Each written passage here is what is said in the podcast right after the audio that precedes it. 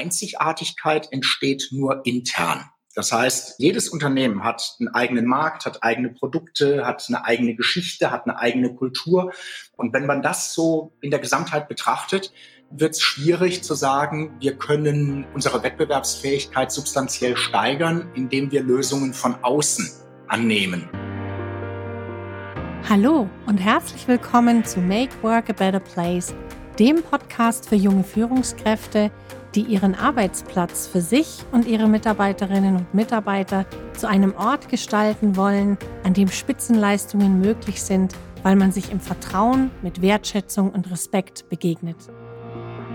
Ich bin Melanie Kuhlmann und ich helfe seit 25 Jahren Führungskräften und Mitarbeitern dabei, eine vertrauensvolle Unternehmenskultur zu schaffen, in der jeder mit Begeisterung sein Bestes gibt, dafür Anerkennung und Wertschätzung erhält und in diesem vertrauensvollen Umfeld Spitzenleistungen vollbringen kann. Herzlich willkommen zu einer neuen Folge von Make Work a Better Place, deinem Podcast für eine Unternehmenskultur, in der Spitzenleistungen möglich sind. Ich spreche heute mit Dr. Richard Glan, mehrfacher Buchautor und seit Jahren langjährige Führungskraft und Berater. Dr. Richard Glan hat ein Buch geschrieben, das nennt sich World Class Mittelständler und dort stellt er die Frage, warum tun wir das, was zu tun ist, nicht einfach selbst? Und er stellt die These auf, Unternehmen sind nicht erfolgreicher, wenn sie Berater engagieren. Wer ist Dr. Richard Glan? Er entwickelt seit mehr als 20 Jahren Unternehmen. Dabei geht es ihm stets um die ineinandergreifende Weiterentwicklung von Strategie, Struktur und Prozessen sowie um die Entwicklung der Arbeits- und Führungskultur. Das ist ja genau unser Thema hier bei Make Work a Better Place. Begonnen hat sein Weg im KK&K-Konzern, wo er die Verantwortung für das Business Development und das globale Vertriebsnetz übernahm. Für KK&K baute er darüber hinaus an allen Standorten ein innovatives Verbesserungsprogramm auf, das branchenübergreifend Beachtung fand, weil damit der EBIT des Konzerns in nur fünf Jahren von 2,7 Prozent auf 19,1 Prozent gesteigert wurde.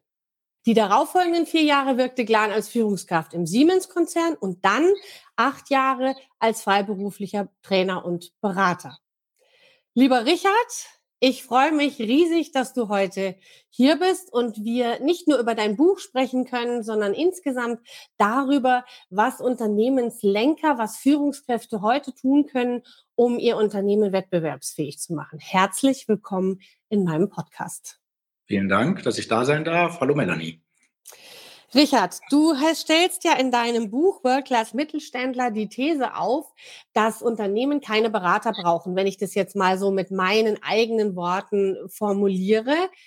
Wie bist du dazu gekommen? Denn wenn wir es mal genau nehmen, bist du ja selber als Berater tätig. Du hast ja mehrere Unternehmen entwickelt, auch als, als freier Berater und Trainer.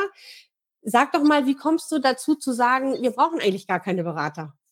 Also die Erfahrung ist, dass ähm, die Kompetenz, die man benötigt, um ein Unternehmen zu entwickeln, die findet man grundsätzlich oder fast grundsätzlich, also fast in jedem Unternehmen findet man das.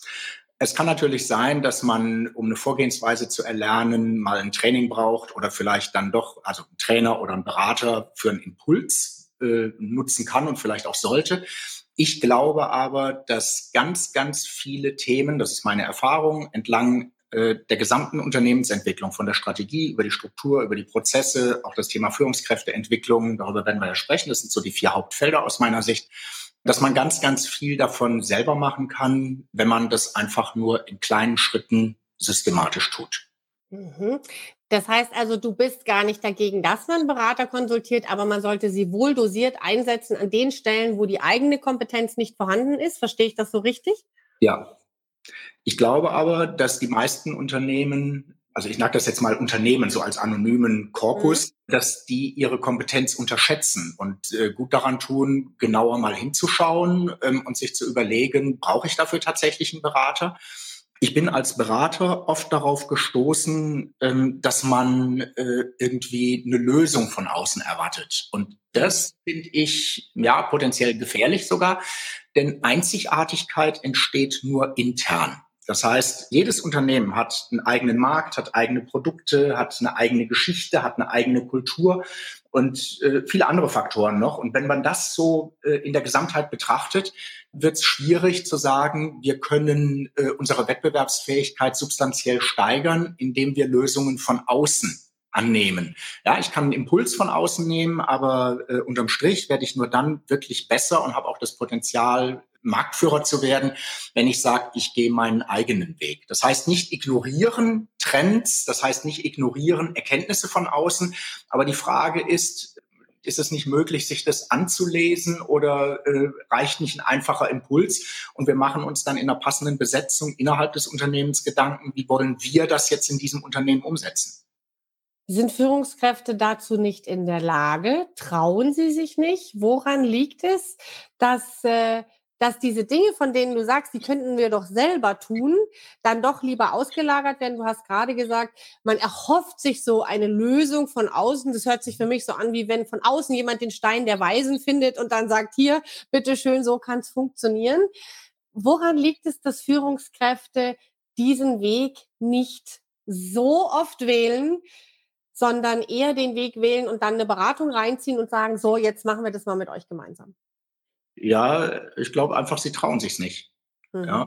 Also ähm, können tun sie es, habe ich ja eben gesagt. Den Stein der Weisen von außen gibt's nicht, aus meiner mhm. Sicht. Ja, man kann ein guter Berater, der stellt Strukturen zur Verfügung und baut Kompetenzen auf, der geht aber nicht hin und erzeugt die Lösung. Weil dann äh, haben wir so einen Berater, der dann irgendwann auch äh, sein Büro dann im Unternehmen hat, ja, der immer wieder kommt, äh, immer wieder für dieselben Themen dort auch hinkommt. Und das finde ich, muss ich sagen, also will jetzt keinem zu nahe treten, aber nach meinen Wertvorstellungen ist es schon fast Betrug. Ja, das, äh, also das ist zumindest nicht mein Weg, sondern äh, ich bin immer derjenige gewesen, der Kompetenzen aufgebaut hat, äh, mit dem Anspruch angetreten ist, äh, ich mache mich überflüssig. Und so finde ich das in Ordnung, ja, als Berater zu unterstützen. Ich glaube aber, dass ganz viele Unternehmen gut daran tun, erstmal hausintern zu gucken und sagen, was haben wir für Kompetenzen an Bord? Äh, wer könnte Verantwortung für dieses oder jenes Thema übernehmen? Wer wäre bereit dazu? Äh, wie muss vielleicht eine Unterstützung organisiert sein? Ja, weil manchmal ist, äh, sind Themen Chefsache, dann braucht man das Management vielleicht eher.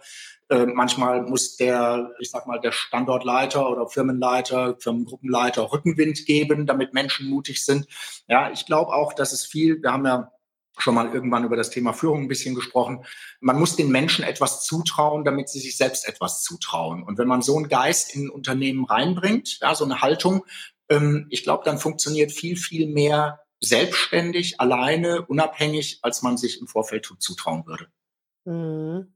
Ich kann mir auch gut vorstellen, dass sich das erheblich auf die Mitarbeiter auswirkt. Und das ist so meine Erfahrung, die ich mache, dass mir Mitarbeiter oft sagen in irgendwelchen Trainings, ja klar, das wüssten wir jetzt auch, wie man das machen kann. Das wüssten wir vielleicht sogar besser, weil wir sind direkt mit dem Kunden zusammen. Wir könnten so, sofort eine Rückmeldung geben, wie es besser funktionieren würde. Aber, und jetzt kommt das Tragische, uns fragt ja keiner. Ja. Ja. Das ist genau der Punkt, was ich vorhin gesagt habe, Strukturen zur Verfügung stellen. Damit meine ich, dass Menschen tatsächlich systematisch gefragt werden, aber jetzt nicht, äh, also systematisch jetzt nicht im Sinne eines täglichen Abfragens oder sowas, das gibt es ja auch als Ideen, ähm, sondern einfach, ähm, also ich führe mal den Begriff ein, den hat mir ein junger Kollege vor Jahren mal äh, mitgegeben, ähm, den habe ich aufgegriffen und finde ihn richtig fantastisch. Äh, der Begriff heißt Bescheidwisser die Bescheidwisser fragen. Und das sind die Menschen, die am und im Prozess vor allem arbeiten. Und wenn ich da eine Struktur zur Verfügung stelle und kann die Menschen fragen und sagen, hm, wie könnte man denn, wir haben dieses oder jenes Problem, teilt ihr diese Auffassung? Ähm, dann kommt vielleicht sogar schon manchmal, na, das Problem sieht eigentlich sogar ein bisschen anders aus, variantenreicher, manchmal vielleicht sogar einfacher. Ja, aber dann kommt die Frage, ja, wie könnte man denn da dran gehen? Und dann stellt man fest, dass die Menschen sich schon seit Jahren Gedanken machen darüber und auch Ideen im Kopf haben. Sie haben vielleicht nicht die fertige Lösung, aber darum geht's ja gar nicht, sondern es geht darum, dass man die Menschen jetzt zusammenbringt und dann gemeinsam tragfähige Lösungen ausarbeitet. Und das kann man im Unternehmen wunderbar tun. Und ich glaube, die Kernkompetenz, die dafür notwendig ist, ist Moderationskompetenz aufzubauen. Das heißt, Menschen, die bereit sind, ich sag mal, also über Fragen zu führen und zu steuern, aber sich eben auch fachlich zurückzunehmen, heißt nicht keine Impulse geben, das dürfen die schon, aber ähm, tatsächlich den Menschen, die die Erfahrung aus dem Prozess heraus haben, aus der Struktur heraus haben, aus dem Markt heraus haben, die zu fragen und zu Wort kommen zu lassen. Und dann gibt's unglaublich tolle Lösungen. Da hast du ja viel Erfahrungen. Du mhm. nennst ja etliche Beispiele auch in deinem Buch, wie das dann tatsächlich so funktioniert. Könntest du vielleicht mal eins rausgreifen, was für dich so ein, so ein äh, ganz besonderes Erlebnis war, wo du vielleicht durch einen Workshop, den du geleitet hast, dann Ergebnisse erzielt hast, die ja, die alle selber, alle in Erstaunen versetzt haben? Ja, es ist natürlich schwierig, weil so viele Jahre mit dem Thema unterwegs ist, da eins rauszugreifen. Ich würde vielleicht mal meine Feuertaufe, äh, da mhm. gehe ich weit in meine Vergangenheit zurück. Gerne. Da war ich im, du hast es vorhin angesprochen, Kühlekopf und Kausch Konzern. Wir hatten einen Standort in den USA, in Springfield, Missouri. Ähm, da bin ich dann irgendwann hingegangen und habe also unser äh, Verbesserungsprogramm dort platziert. Natürlich auch nicht einfach übergestülpt, sondern eine kulturell angepasste Version sozusagen. Und äh, wir saßen dann dort in einem Workshop. Jetzt habe ich vorhin gesagt, die Bescheidwisser sind oft die Leute, die am Prozess tätig sind, im Prozess tätig sind. Die, äh, dort war es jetzt tatsächlich ein Management-Thema. Das heißt, ich saß mit dem äh, Standortleiter und den Direktberichtenden zusammen. Und es ging um die Frage, wie können wir das erreichen, dass die Anlagen, die, es war ein Maschinenbauunternehmen, wie können wir es erreichen, dass die Anlagen, die geplant werden, im Prinzip so ausgeschrieben werden, dass unsere Maschine ideal passt. Ähm, ist natürlich ein Riesenanspruch. Und am Anfang saß der Firmenleiter da und hat gemeint, ja, ich denke nicht, dass es ein Problem ist. Ähm, I don't think it's a problem. And if it were, it couldn't be solved. Das waren seine Originalworte. Sehr schön. Und ja. äh, mit verschränkten Armen, verschränkten Beinen, äh, interessanterweise, markanterweise, er saß, wir saßen in so einer äh, leichten U-Form, aber ohne Tische, also ohne Barriere. Ich war vorne am, in der, im Moderationsbereich sozusagen. Und äh, er saß außen, dann waren zwei Stühle frei und dann kamen seine Direktberichtenden, die alle eine andere Auffassung hatten. Und dann haben wir angefangen, das ganz systematisch mit einer ganz einfachen Vorgehensweise. Erst Problem beschreiben, dann Ursachen, dann Lösung. So waren wir in der Beschreibung, waren wir fertig, haben wir sehr substanziell gemacht. Ja, wie äußert sich das Problem im Tagesgeschäft? Und da wurde schon deutlich, ähm, es könnte vielleicht doch einen Lösungsansatz geben. Es war auch so mein erster, meine erste Erfahrung zum Thema äh, unlösbare Probleme. Die gibt es nämlich nicht. Ja, sondern es gibt für jedes Problem gibt's eine Lösung. Vielleicht nicht immer eine 100% Lösung, aber man kann vorankommen. So, und dann habe ich eine Pause gemacht und dann fand ich das ganz interessant, dass nach der Pause nur noch ein Stuhl frei war zwischen Firmenleiter mit der opponierenden Meinung und denen, die tatsächlich jetzt in diesem strategischen Bereich, sag ich mal, im Prozess arbeiten, also diese Abteilungsleiter dort. Und dann waren wir bei der Ursache. Dann haben wir gesagt, bei allem fragt man dann ja nach, ja, warum ist das so, warum ist das so, warum ist das so, warum ist das so, bis man tatsächlich irgendwann bei der sachlichen Lösung ankommt. Da muss man aufpassen, dass man nicht äh, ins Persönliche abdriftet, weil unterm Strich ist es ja, weil irgendjemand irgendetwas nicht gesehen oder gemacht hat. Da muss man dann die Bremse ziehen, sondern äh, man ist auf der Sachebene. Und dann ist natürlich klar, wenn man das so systematisch macht, die, die Lösung liegt dann auf der Hand, äh, nämlich das Warum abstellen. Ja? Und in dem Moment springt der in voller Begeisterung vor diese Ausarbeitung und meint, this is excellent, this is exactly what we need. Also ein, ein ganz reservierter Herr kommt auf einmal in völlige Emotionalität und, und ist da äh, ekstatisch begeistert von der Lösung. Und das war für mich natürlich auch ein ganz toller Moment, ja, weil ich die Menschen dahin führen durfte. Ja, und äh, solche Momente habe ich ganz, ganz vielseitig erlebt, dass also vermeintlich unlösbare Probleme oder wo sich auch was aufgestaut hat, wo Leute Frustration erlebt haben über lange Zeit und dann auch mal in einem Workshop, das kam selten vor, aber mal richtig geplatzt sind und dann habe ich, das war jetzt mal ein groß, großen Sprung, äh, das war jetzt eben während meiner internen Zeit bei Kühne Kopp und Kausch. Jetzt bin ich beim äh, in einem äh, großen Unternehmen, das ich beraten durfte, begleiten durfte, so ein Programm aufzubauen, so ein Verbesserungsprogramm, ähm, acht Jahre später, im Jahr 2012. Und da kam dann die Firmenleitung, kam rein zur Abschlusspräsentation ähm, an diesen anderen Standort, extra hingefahren. Und dann sehen die da einen Mitarbeiter, der vorher voller Frustration war. Und dann fragt er mich, was haben Sie mit dem gemacht? Der leuchtet ja. Ja, das ist, das ist, das ist tatsächlich jedem Zweiten, der da reinkam, aufgefallen. Ja. ja. Und äh, wir haben eine Struktur zur Verfügung gestellt, in der, die Men in der die Menschen miteinander reden konnten und äh, äh, letztlich dann auch die Probleme, die die Menschen jahrelang mit sich herumgetragen haben, womöglich auch noch nach Hause mitgenommen haben, sag ich mal, die in denen gearbeitet haben, dann auf einmal gelöst werden. Das sind schöne Momente, die man dann erleben darf. Und das kann man Jetzt habe ich von mir als, ich sag mal, internen Berater, der an einen anderen Standort geht, oder äh, als tatsächlich externer Berater, der ich dann eine Zeit lang war, ähm, gesprochen. Ja, aber das kann man ähm, auch als interner erleben. Ja, du hast vorhin in der Einleitung, die letzten vier Jahre habe ich äh, einen Mittelständler begleitet, hat auch viel Spaß gemacht, haben auch viel erreicht. Ja, ähm, da war ich äh, als, als fester Mitarbeiter vor Ort. Kann man ganz genauso viele schöne Dinge erleben. Also als externer wie als interner. Äh, der Punkt ist einfach das Richtige tun und die richtigen Menschen fragen. Ähm, und die haben die Lösungen und die haben Freude daran. Ähm, die wachsen daran. Ja.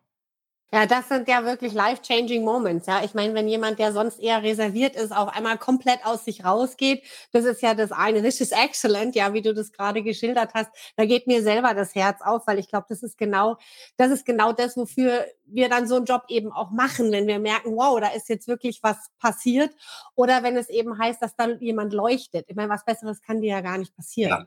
Also ja. ich sag's mal so jugendlich frisch, wie ich gestrickt bin, geiler Moment. Geiler Moment, ganz genau. Ja, das, das, macht einfach, das macht richtig Spaß, ja. mhm. Menschen, Organisationen ähm, letztlich auch Arbeitskulturen, Führungskulturen dahin zu entwickeln. Die Führungskräfte lernen, hey, ich trete mal einen Schritt zurück, ich muss nicht versuchen, etwas besser zu wissen, sondern die Mitarbeiter, die können das lösen. Ja? Ähm, und die Arbeitskultur, die Menschen lernen, miteinander zu reden, äh, miteinander statt, äh, ich sag mal, in den Kantinen oder Pausenbereichen oder sonst wo über Probleme zu schimpfen, sich stattdessen an einen Tisch zu setzen und zu sagen, hey, lass uns das lösen, lass uns das machen.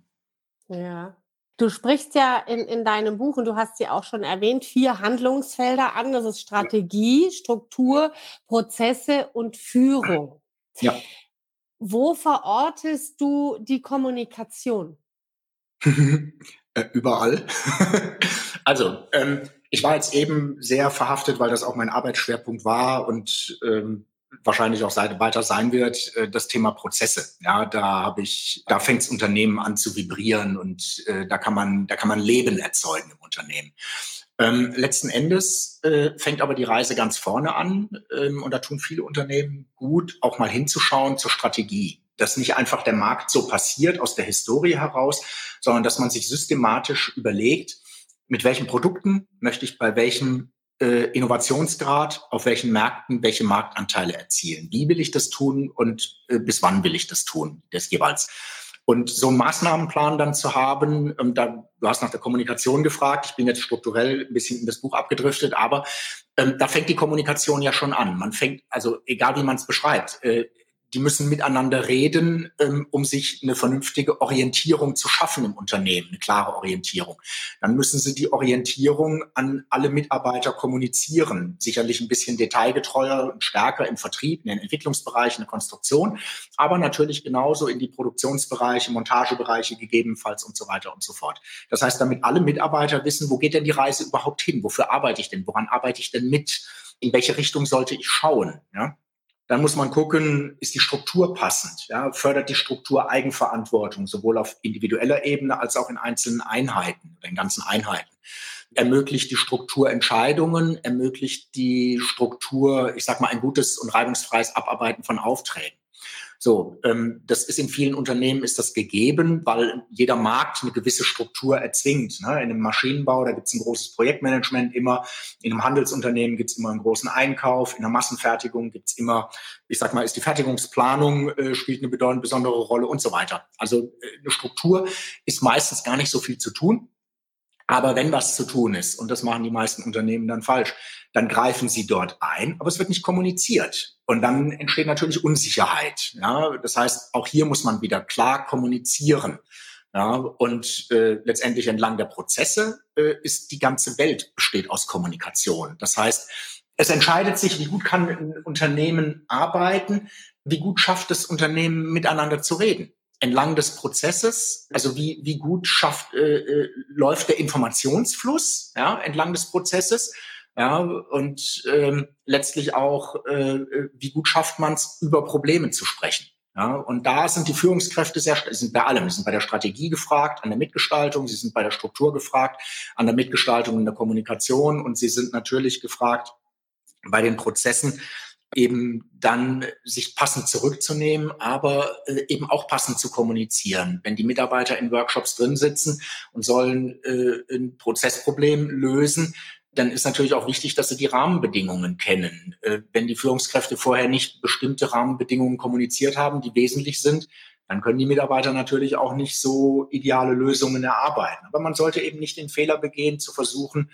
die Lösung äh, besser zu wissen als Führungskraft, sondern da tatsächlich sich ein Stück zurückzunehmen, sodass die Mitarbeiter miteinander kommunizieren können. Das heißt, die Führungskultur von Vertrauen und Wertschätzung, ja, Vertrauen, ein Stück zurücktreten und wenn dann was Gutes geleistet wurde, wieder ein Stück vortreten, Wertschätzung geben und ähm, ansonsten die Mitarbeiter machen lassen und die Arbeitskultur entwickeln lassen. Und ich habe die Erfahrung gemacht, tatsächlich jetzt über einen Zeitraum von 21 Jahren, die ich das betreibe, also, wo ich das betreibe, so, dass das jedes Mal fantastisch funktioniert. Wie lang denkst du, brauchen wir noch, bis wir gerade in der Führungskultur oder auch bei den Personen, die eben Führungsaufgaben übernehmen, diesen Servant Leadership Gedanken haben. Das, das, du hast es vorhin so schön gesagt, Führungskräfte müssen sich zurücknehmen und den Mitarbeitern zutrauen, dass sie das auch selber können, dass die Mitarbeiter die Lösungen entwickeln können.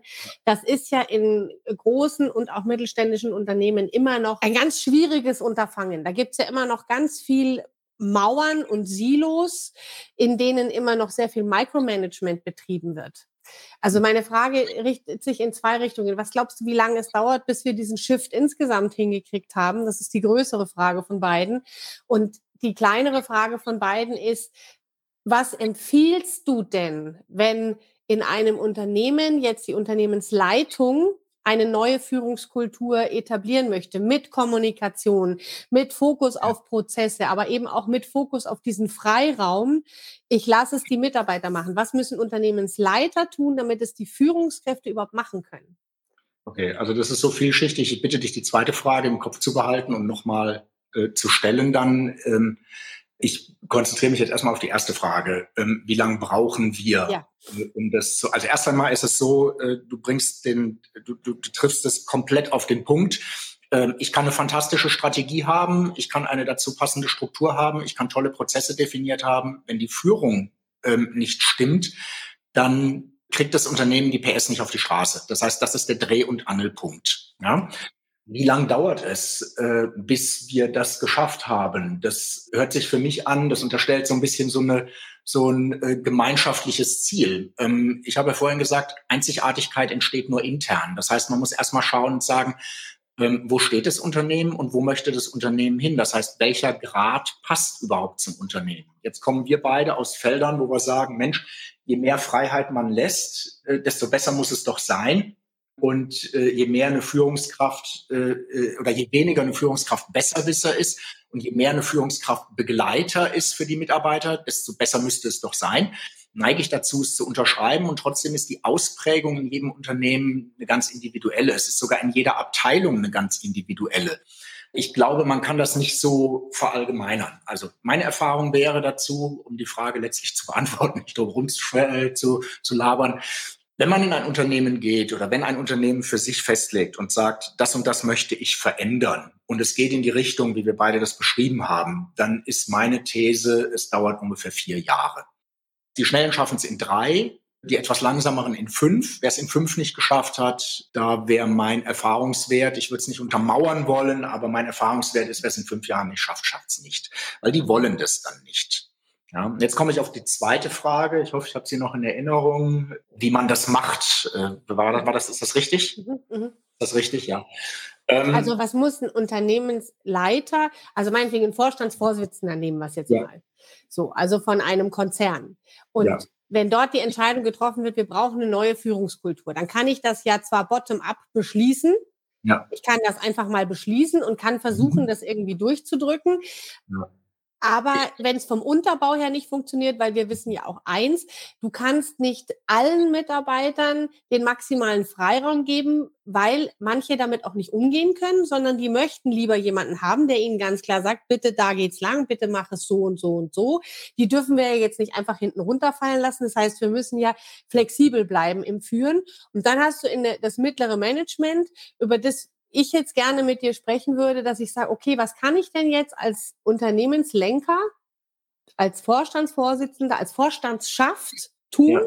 damit diese Führungskultur sich tatsächlich verändert. Wenn ich ja keinen Berater hinzuziehe oder ziehe ich dann doch einen Berater hinzu, zum Beispiel dich. Ja, ja, also, äh, also es kommt ganz darauf an, welche Kompetenz ich im Hause habe und ich bleibe bei dabei, dass ich sage, äh, man hat vieles im Hause und wenn man ein bisschen Moderationskompetenz aufbauen muss, dann kann man Leute auf Moderationstraining schicken, aber den Rest kann man wahrscheinlich selbst. Ich würde gar nicht unterscheiden zwischen Konzern und äh, mhm. Mittelstand. Äh, also ob ich jetzt ein Unternehmen habe mit 140.000 Mitarbeitern oder ob ich ein Unternehmen habe mit 140 Mitarbeitern. Das ist von der Vorgehensweise her äh, im Grunde dasselbe, wobei natürlich äh, Du hast angesprochen, der Konzern neigt dazu, das äh, in der, im, Ansagenmodus zu verkünden, was er gerne hätte. Und dann werden vielleicht auch ein paar Hilfen zur Verfügung gestellt. Aber letzten Endes, ja, also gemacht werden muss es in den einzelnen Einheiten. Und die sind in den Konzernen ja manchmal auch nicht so wesentlich größer als, äh, als ein großer mittelständischer Standort. Ich habe in dem Buch, stelle ich es der Logik halber so dar, dass man sagt, vorne vom Markt, ja, äh, Marktstrategie über die Struktur zu den Prozessen und dann das alles flankierende Thema Führung. Du hast jetzt das Thema Kultur konkret angesprochen, da würde ich anders vorgehen. Da würde ich tatsächlich, ich nenne es mal Verbesserungsprogramm ins Leben rufen.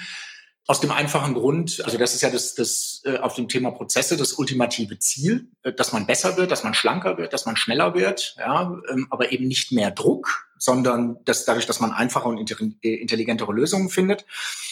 Und da würde ich das Thema Freiraum in den Vordergrund stellen. Du hast es vorher nicht so genannt, aber es kam äh, deutlich raus, das Thema Gestaltungsspielraum. Es gibt welche, die können gut damit umgehen, äh, die nutzen das, die fordern das ein und es gibt welche, die hätten ganz gerne eine Ansage, was sie wie zu machen haben.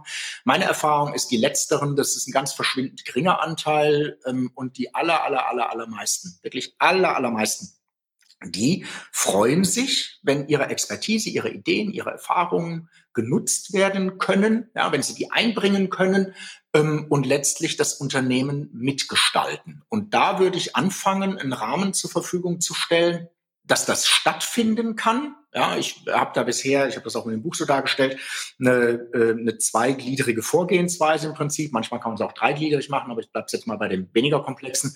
Einfach unterteilen in Abteilungsthemen. Also was ist abteilungsintern, was ist funktionsintern und was geht darüber hinaus? Das sind dann die Prozessthemen. Und dann Struktur zur Verfügung stellen, dass die Menschen im Grunde über alles miteinander sprechen können, ja, und sagen, da haben wir ein Problem, lass uns gemeinsam Lösungen finden. Und die Führungskultur entwickelt sich dann, wenn die Führungskräfte einen Schritt zurücktreten und das tatsächlich geschehen lassen. Jetzt habe ich Abteilungen, ich sag mal, mit bis zu fünf, sechs Mitarbeitern. Da bin ich mir nicht ganz sicher, ob ich pauschal empfehlen würde, die Führungskraft außen vor zu lassen, weil die Führungskraft ja dann nicht nur Führungskraft ist, sondern auch Mitarbeiter.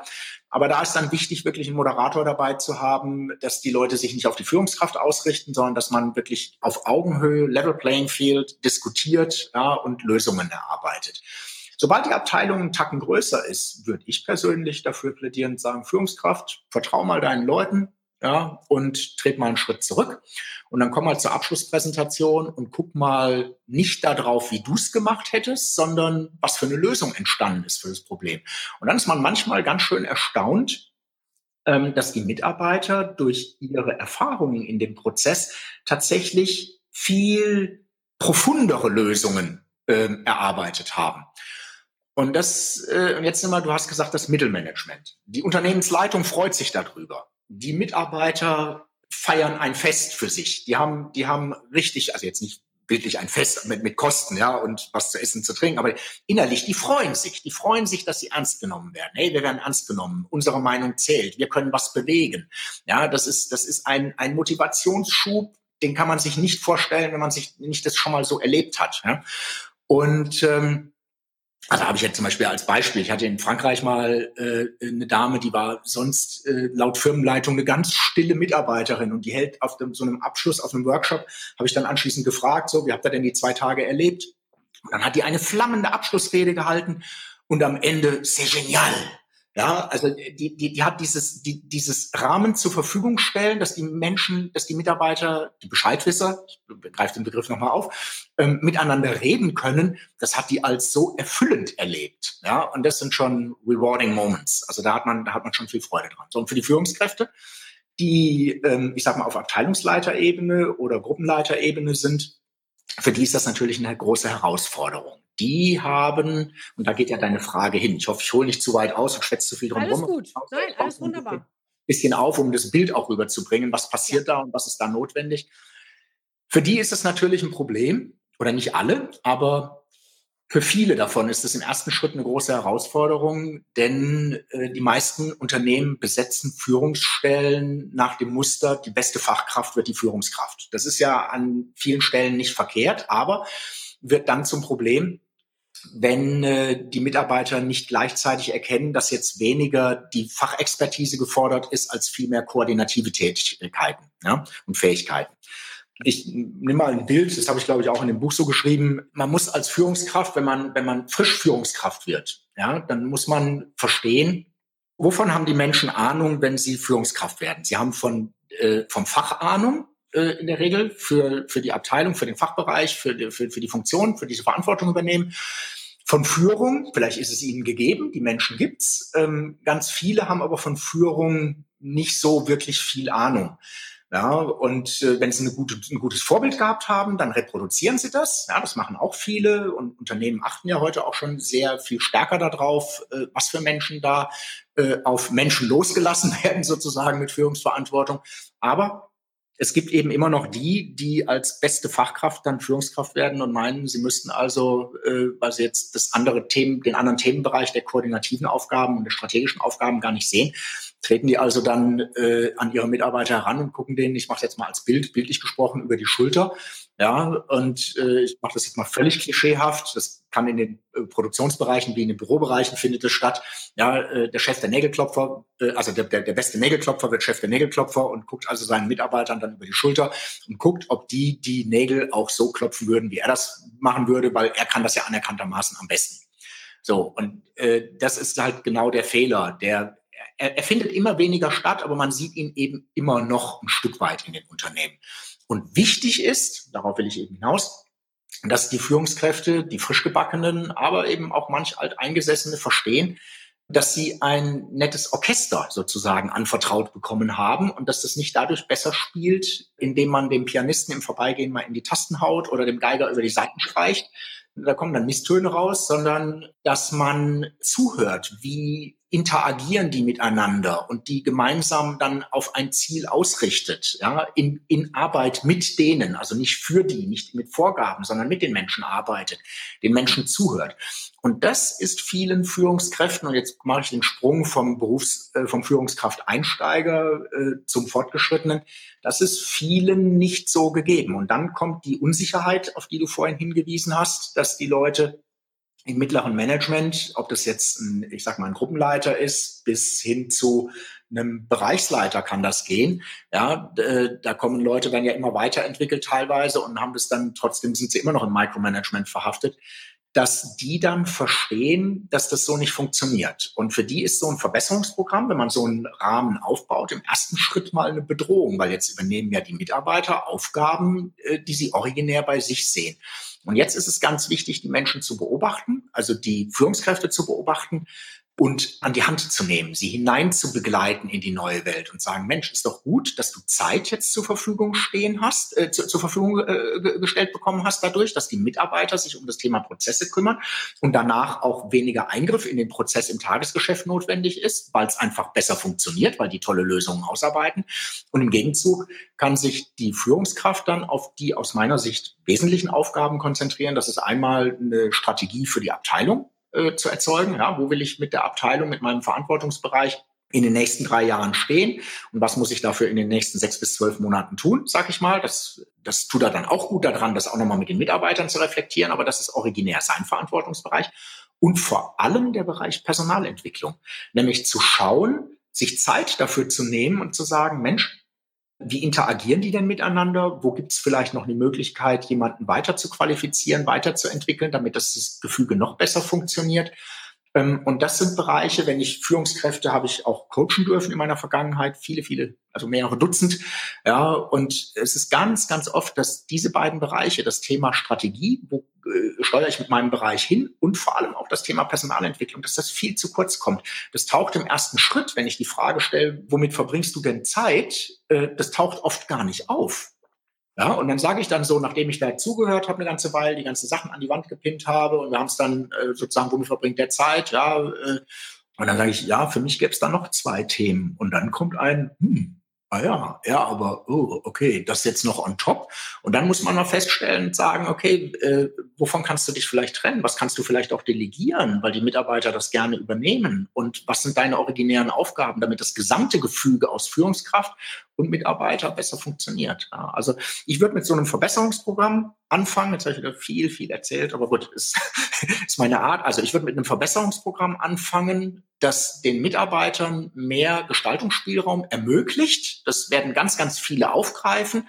Und damit entwickelt sich die Arbeitskultur und damit, wenn die Führungskräfte ein Stück zurücktreten, entwickelt sich damit dann auch zwangsweise die Führungskultur, weil die stellen sich natürlich die Frage, äh, womit verbringe ich jetzt Zeit? Manchmal knirscht es da auch ein bisschen, weil die darum kämpfen, ihre äh, Primo, Primus inter pares Sachbearbeiterfunktion äh, aufrechtzuerhalten. Aber da ist dann eben das Unternehmen gefordert, äh, zu begleiten, äh, dass man sagt, hey, künftig hätten wir das gerne so und äh, äh, wir möchten dir gerne die Möglichkeit geben, dich weiterzuentwickeln. Punkt. Also mich stört es überhaupt nicht, dass du das so erzählst, weil das sehr, sehr äh, bildhaft ist und sich das sicherlich auch unsere Hörerinnen und Hörer super, super vorstellen können, was du dort erzählst. Wir müssen ein kleines bisschen auf die Zeit gucken. Das war mir im Vorfeld schon klar, im Vorgespräch schon, dass wir beide mit Sicherheit auch ein ganzes Wochenende darüber philosophieren könnten. Deshalb möchte ich dir noch zwei Fragen stellen. Die eine Frage ist, was glaubst du denn, wie wir in Zukunft arbeiten werden? Und wenn ich von Zukunft spreche, dann würde ich mal sagen, lass uns mal in die nächsten 10 bis 15 Jahre gucken. Der Hintergrund ist, dass ich vor kurzem einen Artikel gelesen habe, da ging es um digitale Führung, die sich immer mehr äh, wohl in Unternehmen breit machen soll, dass also Führungskräfte viel mehr Monitoring-Tools haben, dass vielleicht sogar, was mich also sehr, sehr erschreckt hat, ist, äh, dass man über Gesichtserkennung in einem Zoom-Call meinetwegen feststellen kann, Zoom oder Teams-Call feststellen kann, dass äh, Anna meinetwegen gerade ein bisschen abgelenkt ist und dann bekommt die Führungskraft so einen kleinen Button, so einen kleinen Text. Äh, Anna scheint gerade abgelenkt zu sein. Du solltest sie vielleicht mal ansprechen. Also da ist mir ganz Angst und Bang geworden. Wie siehst du das mit diesen, mit, mit dieser digitalen Führung, mit künstlicher Intelligenz? Was rollt da auf uns zu? Und die letzte Frage wird dann sein, was machst du eigentlich momentan? Aber wir beginnen erstmal damit, was glaubst du, wo geht die Reise hin? Wird sich sowas durchsetzen? Wie bewertest du das vor allen Dingen? Weil du bist ja jemand, so habe ich dich ja auch kennengelernt, der ganz viel auf diese menschliche, diese Kommunikation von Mensch zu Mensch will ich es mal nennen mit dem Freiraum, mit, dem, mit der Bühne, lass die Mitarbeiter machen, mit mit Dingen wie, da leuchtet jemand, mit Dingen, wo sie jemand sagt, c'est genial, wo Emotionen mit reinkommen. Und wenn ich mir dann angucke, was uns möglicherweise damit künstlicher Intelligenz so und so weiter erwartet, kann ich mir vorstellen, dass es auch in dir so ein leichtes Bauchgrummeln äh, erzeugt. Deshalb die Frage an dich, was glaubst du wie, und wie bewertest du das?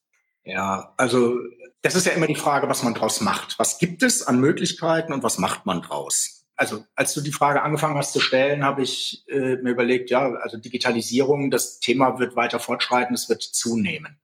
Die Frage ist, äh, in welchen Bereichen und wie stark. Die Digitalisierung kann den persönlichen Kontakt nicht komplett ersetzen. Ja, das äh, ich krieg mit, wie in Unternehmen, in großen Konzernen werden, äh, werden Fünf-Tages-Workshops äh, standort- und länderübergreifend äh, mit, digital, mit digitalen Lösungen moderiert und es kommen tolle Ergebnisse heraus und es funktioniert gut.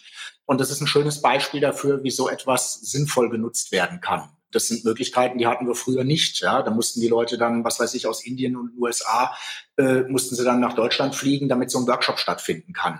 Ähm, und äh, das sind zweifelsfrei Vorteile, die man nutzen kann. Und ich glaube aber, dass es in den Bereichen jetzt, also das, wo da auf das Beispiel, auf das ich mich jetzt gerade beziehe, ähm, hat mir ein Freund, der leitet so ein Thema in einem großen Pharmakonzern, der hat mir das so erzählt. Äh, das funktioniert nur, weil die Leute sich schon selber seit äh, geraumer Zeit kennen alle. Ja, das heißt, der persönliche Kontakt die, ist die Voraussetzung dafür ob man dann so weit geht, äh, solche Tools so zuzulassen oder auch so zu nutzen im Sinne eines Big Brother is watching you.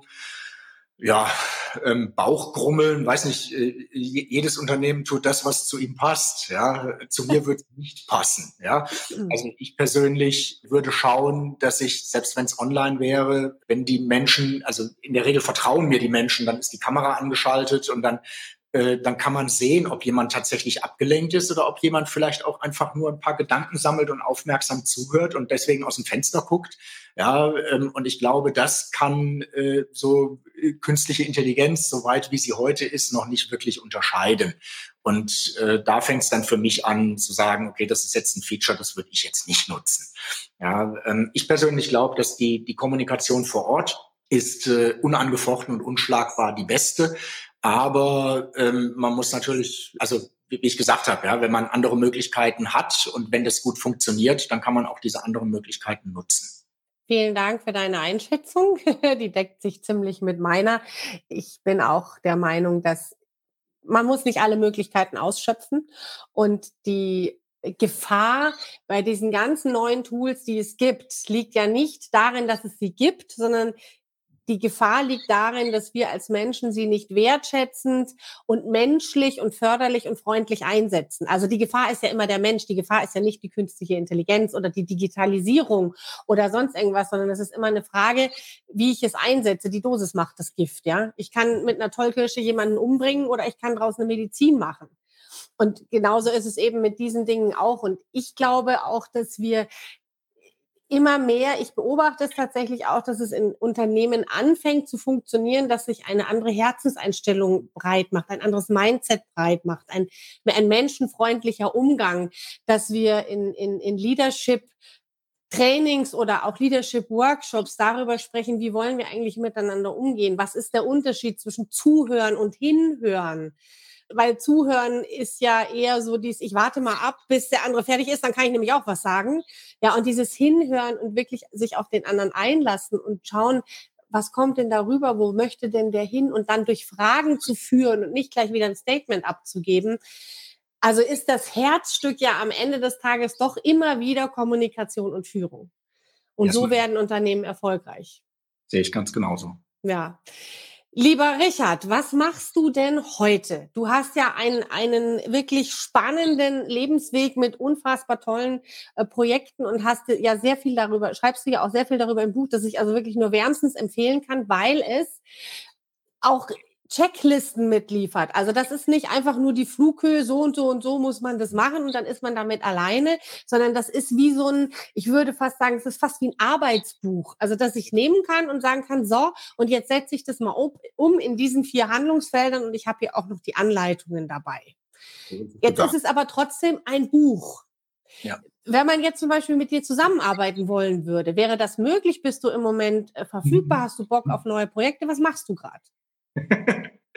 ja, das ist ja, das ist ja eine, äh, eine Volltrefferfrage. Ja, also die letzten viereinhalb Jahre habe ich einen Mittelständler mit 150 Mitarbeitern entwickelt. Das hat sehr viel Spaß gemacht. Das läuft dort richtig klasse jetzt. Und ich bin tatsächlich jetzt wieder auf der Suche nach einer größeren Organisation. Ja, also da komme ich ja auch her. Es muss kein Großkonzern sein, aber äh, eine gewisse Komplexität. Ja, wenn es eine kleinere, eine kleinere, größere Organisation ist, dann könnte ich mir vorstellen, eine COO-Stelle anzunehmen und in einer größeren Organisation auch das Thema Operational Excellence. Äh, das, äh, da schlägt mein Herz, ja, da fängt das Unternehmen an zu vibrieren. Ähm, das macht Spaß, Menschen zu bewegen, Organisationen zu bewegen. Ähm, ja, das ist so das, wo ich tatsächlich äh, gerade, ich nenne es mal, nach einer passenden neuen Arbeitsheimat gucke. Na, sehr schön, sehr hm. schön. Ja, Richard, also du weißt ja, ich bin ja mit einer deiner größten Fans. Ja, das war ja von Anfang an so, auch schon im, in, im, im Vorgespräch, weil man einfach merkt, dass du das, was du machst, lebst und dafür brennst. Also dich begeisterst dafür, dass du Freude daran hast, wenn du Menschen weiterentwickeln kannst. Und deswegen möchte ich mich an dieser Stelle ganz, ganz, ganz herzlich bedanken, dass du uns diese Dreiviertelstunde mal hast in dein Kästchen gucken lassen wie gesagt, man könnte daraus wahrscheinlich noch fünf, sechs, sieben, acht Folgen machen, weil du so einen reichen Erfahrungsschatz hast. Also ich danke dir, dass du hier im Podcast warst. Wir werden alle Kontaktinfos in die Show Notes packen. Also wer mit Richard Kontakt aufnehmen möchte, Richard ist auch gern per Du, wenn ich das, äh, wenn ich das richtig erinnere. Ja, ja. Also ich sag mal, man, man, man entwickelt sich dahin, aber ja. Ja, ich bin, ich bin sehr unkompliziert, ja. Also Richard ist sehr unkompliziert. Ihr könnt ihn aber auch mit sehr geehrter Herr Dr. Glan anschreiben. Oh, also das überlasse ich dann nein, euch. Nein, das möchte er auch wieder nicht. Also gut, äh, wir packen es in die Shownotes. Ich überlasse es dann euch, wie ihr den Kontakt aufnehmt. Lieber ja. Richard, tausend Dank. Es hat mich riesig gefreut, dass du hier warst. Ich wünsche dir alles, alles Gute und wir bleiben sowieso in Kontakt. Yes, man. Also vielen Dank für die Lorbeeren. Danke, dass ich da sein durfte. Hat mir sehr viel Spaß gemacht. Ähm, dann bis demnächst.